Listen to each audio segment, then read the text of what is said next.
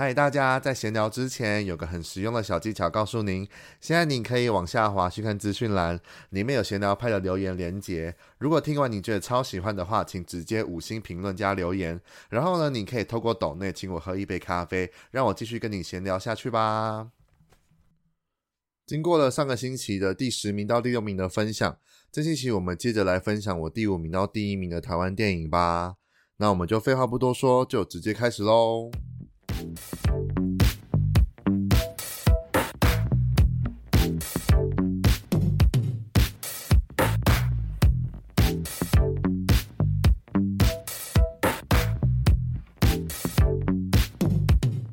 第五名的部分呢，就是颁给了《鬼扯》。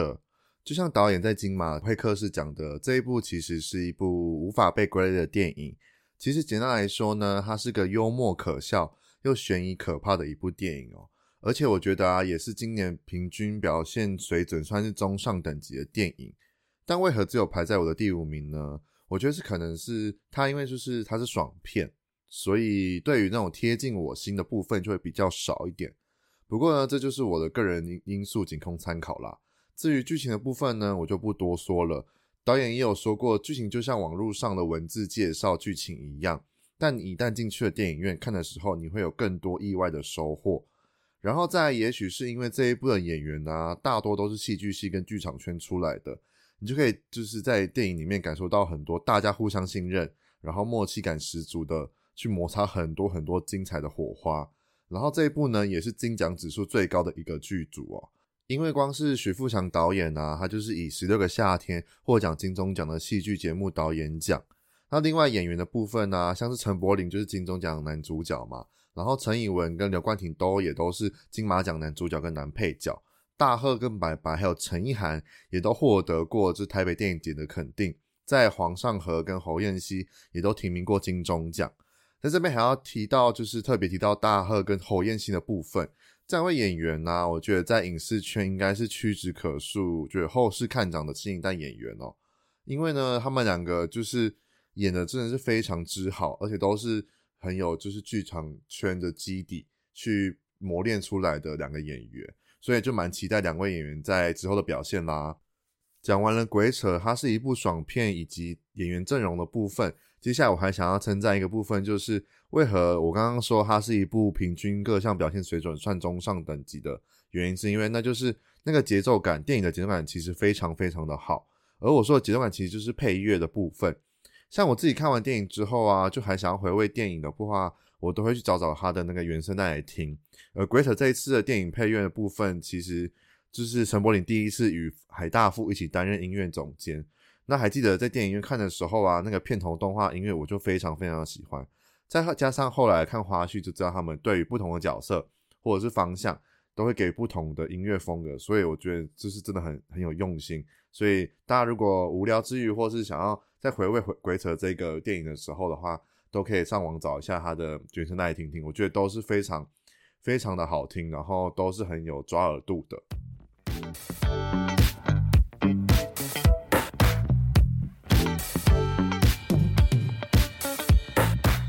第四名的话是给了《浊水漂流》。听到这边，不知道有没有人觉得为什么会有《浊水漂流》这一部呢？它不是香港电影吗？因为我发现我今年看的台湾电影真的不多，再加上好几部我都没有抓到时间去看，或者是有些其实排不上我的前十名这样子。然后加上在就是这一部，我是在金马观众票选最佳影片的活动的时候看的，那我自己看真的非常非常的非常的喜欢，所以才想说顺便把这一部一起在排行这里面。那这一部的话，应该蛮少人会去了解知道，所以就让我娓娓道来吧。简单来说呢，这就是一部改编香港的真人真事，是发生在一群露宿者之间的故事。导演是李俊硕，也是翠丝这一部的导演。但这部跟翠丝是完全不一样的风格，但都是在关怀一些香港少数或者是弱势族群的议题所围绕的电影。对于能透过电影或者是其他形式去诉说这种。通常比较少人会提起的相关议题，我都觉得非常敬佩。而演员部分呢，也都是金马奖的影帝影后，包括谢君豪啊、李丽珍，还有吴镇宇这三个超实力派的香港演员。然后，但这次呢，我看完最印象深刻其实是柯伟林哦，他把木仔这个角色演得惟妙惟肖，我觉得也是贯穿这一部的灵魂人物。而且说实在的，看他私底下专访，是一个很可爱又很亲和力的大男孩，那我觉得就更期待他之后的表现。然后回想在那时候看完电影的时候啊，感想就是非常的生气跟无奈。会生气是因为对于电影反生出那种社会上不公不义的事情，却无法做出任何就是实质帮助的部分，我就觉得很生气。那无奈更是哦，光看到后面吴镇宇在自己搭的木屋里面被默默烧死，然后却没有人注意到这件事情的时候，我真的觉得看完心很痛。而且虽然这是电影，但电影的事情不管是在香港还在哪里，在各处都会在每天都会发生哦。所以我也常常在想，如果我们平常啊偶尔伸出自己善良的双手，会不会这个社会就可以更有爱一点？对了，这次金马奖啊还入围了十二大十二项大奖哦，是今年的领头羊。但可惜只抱回就是改编剧本，我觉得有点可惜。但最后我还是希望柯伟林可以得男配角。不过刘冠廷真的太强了，太强了！不然其实柯伟林我觉得是有望可以能以这个剧本跟这个角色去得到这个奖。让他可以更能在台湾演戏，或者是在香港有继续有不同的不错的表现。这样，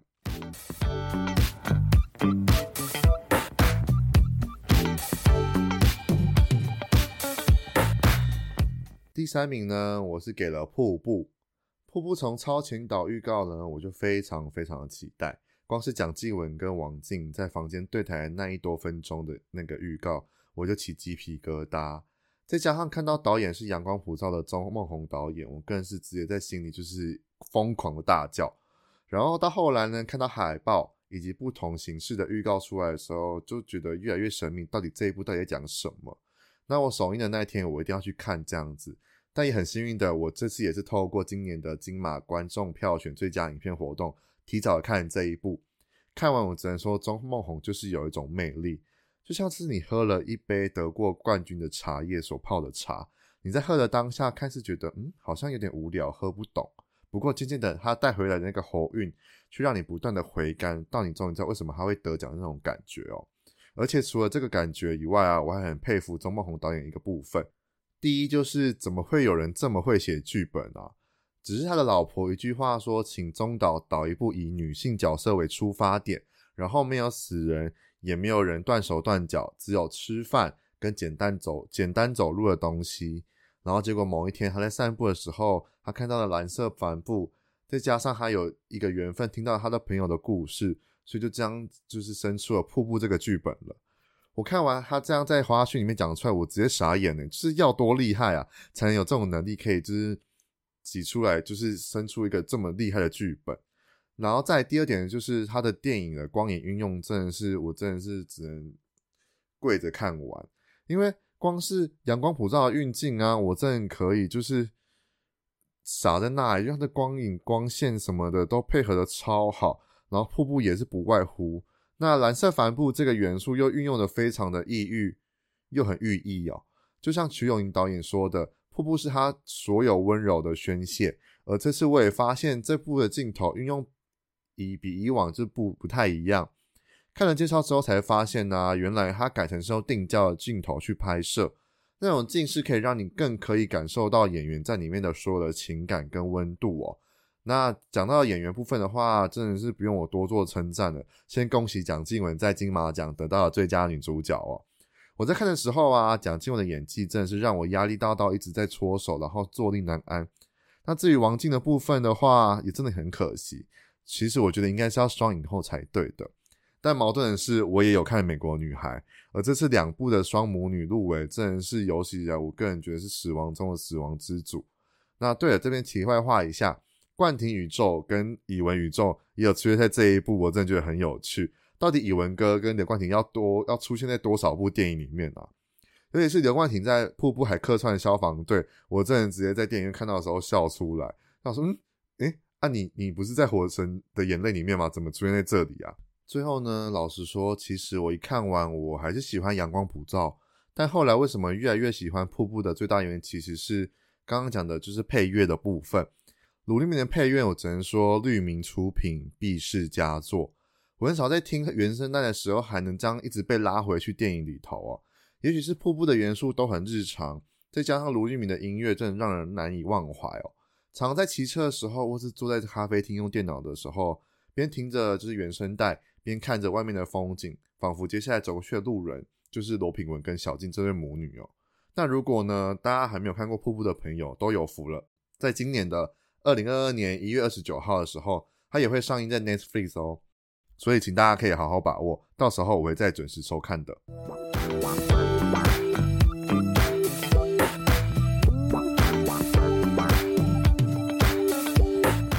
第二名呢，是给了《艾莎》这部电影。其实对于 LGBTQ 族群的议题电影呢，我都会特别去关注。而这一部是由导过知名的电影《刺青》的周美玲导演执导，也是他《彩虹六层计划》的第四部台北篇，更是唯一一部呢是以电影规格呈现的作品哦。还记得当初虽然是因为其中的女主角翁家威去注意到这一部电影，但看完呢，真的很让人出乎意料之外的震撼哦。该说是性别议题的前卫之作，还是赤裸裸的欲望表现？我觉得两者都是。因为听到钟美玲导演在媒体试片后的分享，让我对这一部更赞誉有加了。他说：“也许大家在他的过去的作品是是为了得到疗愈的力量，但这次很不好意思让大家生一次气，因为导演跟演员们都在这一部诚实的面对了自己。这次呢，我们是走向直接走向了地狱。”由地狱发出最原始的声音，而我看到了这些演员是地狱里的光，也是我们从地狱里淬炼出来的真实的人性。那这就是我们想要做的事情。这样，那导演更厉害的部分呢，是他在电影里面还运用了舞踏这个现代舞的形式，去呈现出美是什么，然后用最残酷的方式去表达出最对纯粹的追求。还记得我看完的时候，我写了三个重点感想。第一个。欲望是真实的唯一之表现。如果爱是种罪，我们要用什么去赦免？而杀呢，本来就是种罪，我们却一赖一再的犯雷哦。那再第二个是，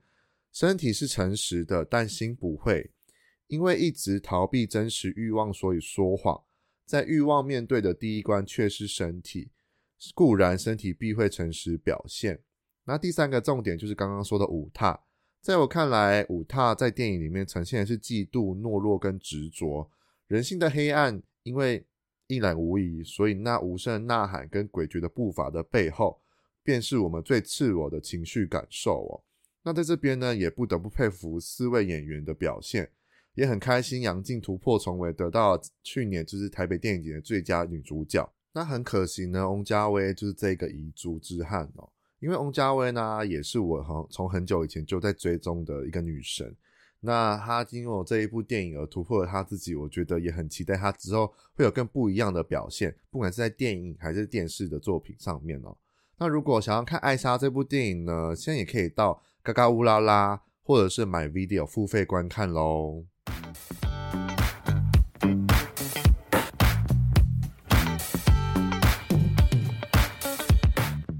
第一名呢是《美国女孩》，毋庸置疑呢，我觉得这一部真的是近几年来最好看、最好看的台湾电影哦。连我自己参加完今年观众票选最佳影片的活动之后，我真是毫无考虑就直接投给《美国女孩》。它好看的点呢，一方面是因为很触碰我的心以外，一方面也是因为电影是故事设定在二零零三年，也是刚好我在他们年纪左右的时候，所以整个很贴近我的生活。再加上自己妈妈也是乳癌患者，在这疫情时期也陪着妈妈一起走过，就像芳仪回来陪着丽丽一样，真的太多自己的影子存在在里面了。还记得第一次去看的时候啊，比第一次哭的还无法自己。而且最打动我的地方呢，就像是阮凤仪导演在专访说的，在这个不完美的家人之间，如何找到疗愈彼此的力量？因为我们永远都好像在期待一个更好的对方。不过，我们长得越来越大，就越不会有那个时刻，因为永远都会觉得不够好。但在这一个不够好的里面，我们还是可以找到一个和解的可能。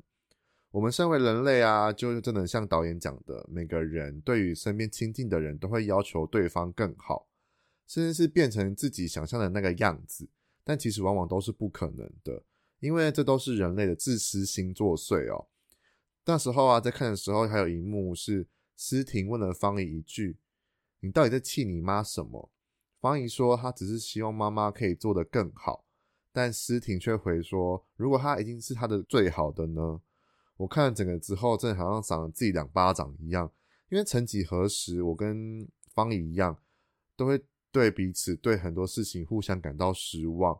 然后再来，还记得我哭的场景还有好几个片段。第一个就是林嘉欣演的妈妈，她得了乳癌之后，独自去医院化疗，然后流眼泪的那一幕，仿佛是我在看，就是我妈妈那时候在化疗的画面。然后第二个是演庄呃演爸爸的庄凯勋，他在得知妹妹没有得到 SARS 可以隔离出院之后，马上出院接她，但在下楼梯的途中就是心理崩塌，然后就哭了那一幕。因为呢，我觉得在华人世界里面。父亲这个角色好像必须刚强，必须利用自己伟大的肩膀撑住这一个家，然后完全不能有懦弱的一面。所以看到爸爸哭泣的时候，瞬间让我觉得很心疼，因为真的没有人第一次就学会当父母亲的，父母亲跟小孩都必须互相礼让、包容、学习才可以。那因为故事设定在二零零三年，那个共鸣感也更加强烈，里面真的太多自己也有经历过或者是使用过人事物。有时候看真的会会心一笑。除了网咖、波接、MSN，还有无名小站，然后 N95 口罩、法镜啊等等，都真的很怀念。再来还有最印象深刻的是体罚，我自己也有过被老师或者是妈妈少几分打几枪的那个过程，或者是爸爸暴怒把方怡拖出来打，那些我都是有经历过的。而且比电影来说，自己还有更惨的经历。但说到这里呢，我还是想要鸡蛋里挑骨头，因为到底为何这么晚的时间，方怡还可以进去马场？就这件事情让我觉得是唯一出戏的部分。虽然那一段后面迎来的是这一个电影就是精彩的转捩点，而且只能说饰演方怡的这个新人演员方玉婷，在那一场跟马 Splash 对话的戏，我就知道她今年一定会得到最佳新演员，因为那种寄托希望到。失望、愤怒，再到妥协与自己和解，完全演得恰如其分。当然，也恭喜方玉婷最后真的得到了最佳新演员，跟阮凤仪导演也得到了最佳新导演奖。最后也看到阮凤仪导演在专访说的，他其实还想要再拍妹妹结婚，或是家里的其他鸡毛蒜皮的小事，亦或者是一些喜剧方面的电影，这让我非常非常的期待。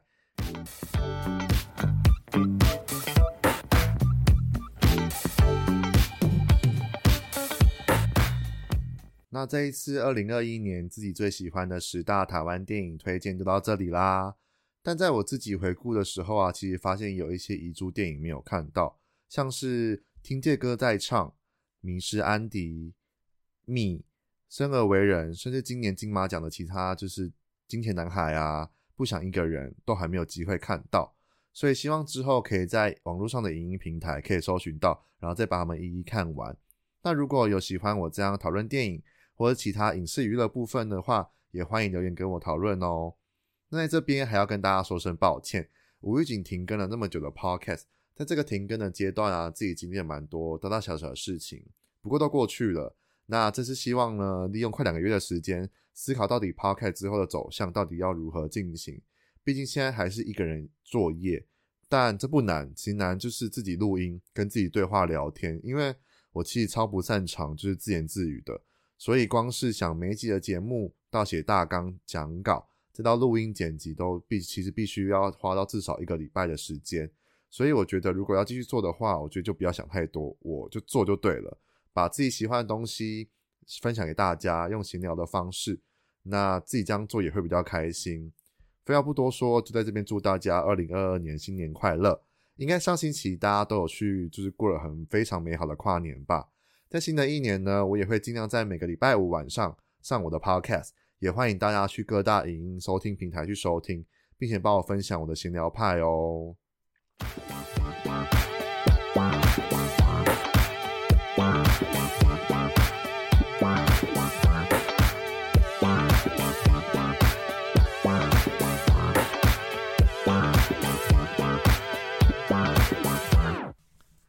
嗨，又是我哦。除了要准时在各大收听平台收听以外，当然也别忘了还要追踪我的 IG P I E P I E 底线 T A L K 拍拍 Talk，然后分享标记给你所有的亲朋好友。如果你想要跟我闲聊，还是想要给我各种建议还有主题的，都更欢迎在各个地方留言给我哦，我都会看得到。那我们就下一集见喽，拜拜。